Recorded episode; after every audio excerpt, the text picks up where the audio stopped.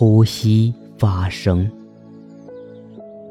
双脚分开站立，七步放松，让他们能够很方便的弯曲，保持住身体的平衡。将双手轻轻放在腹部，保持头部直立，然后闭上双眼，以便集中精力。记住。要让喉部放松，让舌头处于自然状态，腹部膨胀，做好吸气的准备。想象你有一个非常大的玻璃杯，杯子里面装满了空气，而且还有一根吸管在里面。这根吸管。非常长，它从杯子中伸出来，通过你的嘴唇，径直进入你挺起的腹部。你将双唇形成一个很小的孔，发出“呜”的音，然后轻轻吮吸，通过吸管。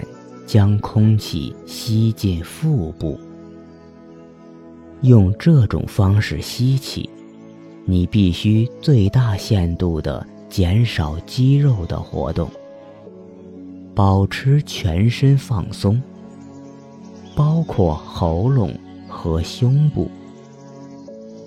想象一下，空气缓慢进入你的腹部。于是你的肚子膨胀起来，就好像一只气球。然后继续往胸腔中充气，直到你觉得肚子中充满了纯洁的空气，甚至已经膨胀到心脏的位置。在这个吸气的过程中。唯一参与运动的，就是那些扩展肚子，以及将空气吸入肚子所必须的肌肉。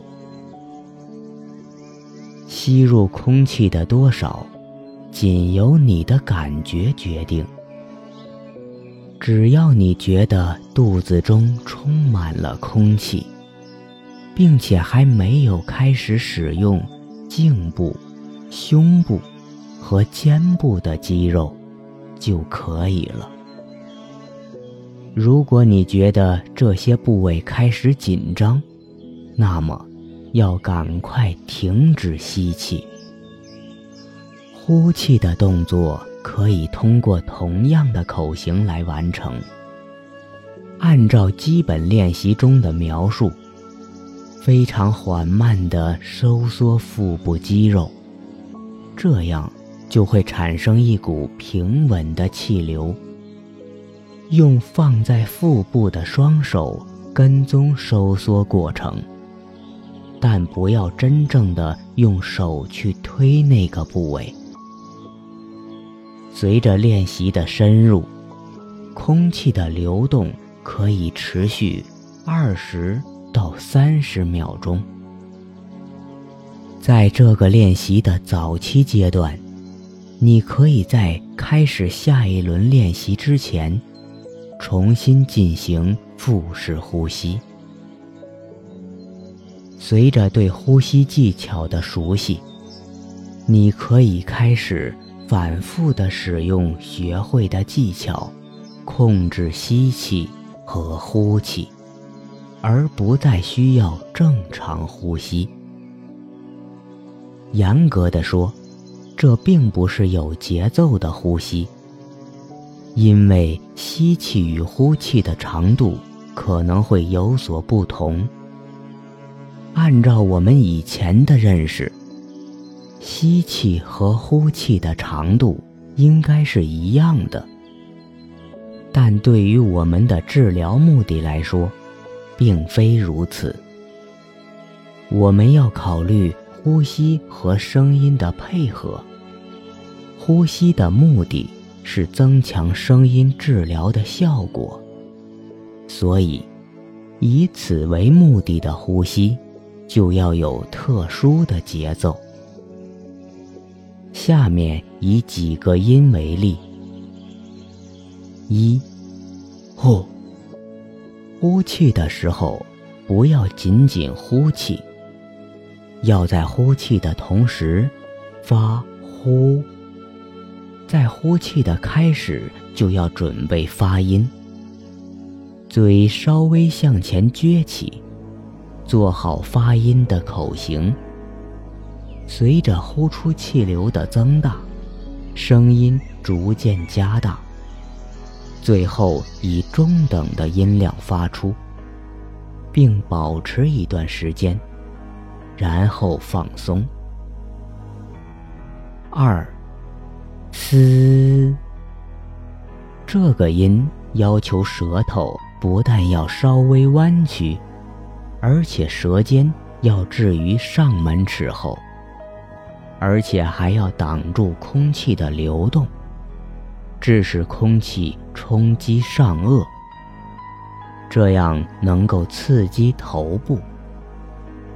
用力发这个音，可以在发呼之前，用五秒钟的时间发“嘶”，同时感受头部的震动。三，平静的呼吸。持续的发“呼”的音，同时完成下面的动作：双脚分开站立，双手合十，放在与腰同高的位置，指尖朝外。吸气的时候，缓慢地将双手各朝一侧分开。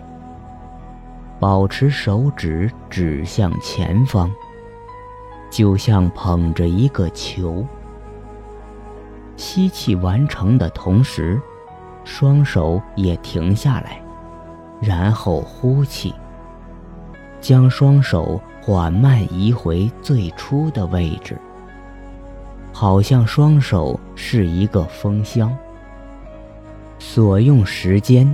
刚好保证双手在你所有的气都呼出的时候，达到身体的中央。以同样的姿势站立，将双手置于体侧。吸气时，将双臂缓缓地举起，双肘稍微弯曲，就像你是一只即将起飞的小鸟。双腕放松，手指弯曲，确保双臂完全伸展至至少提高到肩部的高度。手指指向地面。同样，计算一下运动的时间，保证能够在吸完气的同时，双臂达到向两侧伸展的位置。呼气时，想象你的双臂缓缓地落回原来的位置，就好像两只风箱。估量一下这个动作的时间，确保双手达到体侧时，呼气结束。四，一边完成下面的动作，一边按顺序。发出“呜、哦、啊、呃、一”五种元音。想象自己捧着一个橘子大小的能量球，与喉部同高。吸气时，将能量球下拉至心脏处。手指与地面保持平行，然后再将双手拉回。这两个动作要连续完成，中间不能有任何停顿。随后，缓缓地推动双手，朝相对方向移动，好像他们之间存在着很大的阻力，直到那个球再次达到心脏的位置。在整个过程中，用一个合适的声调。顺序发出以上五个元音，每个音所用的时间要大致相等。每改变一个音的时候，用手抚摸腹部，帮助气体流通。以同样的姿势站立，双手伸出，掌心朝上。指尖达到喉部时，互相接触。吸气，让双手沿着身体下滑，到心窝处，沿一个弧线将它们拉开。这时，双手已经落至心脏以下。让双臂轻松地举起，直到双臂与地面。保持平行。呼气，以前面那样的顺序发出五个元音，并缓缓向下推动双手，并沿反方向做弧形运动，让双手停在心脏以下的位置。女性左手停靠在右侧。男性则相反，用鼻子做深呼吸。